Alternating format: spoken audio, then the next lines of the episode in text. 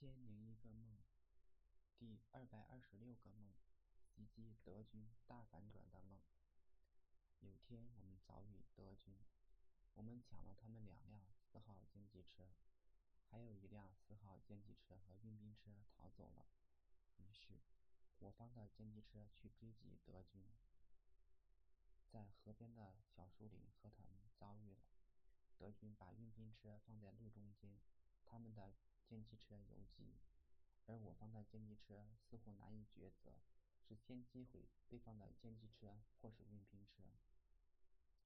被对方从后方偷袭，其中一辆歼击车冒烟了，似乎行动能力受损。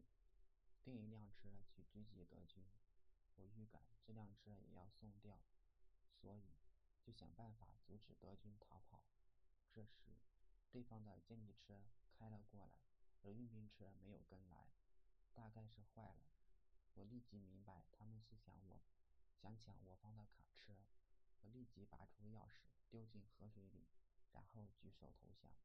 而歼击车上的大炮和机枪对着我，让我胆战心惊。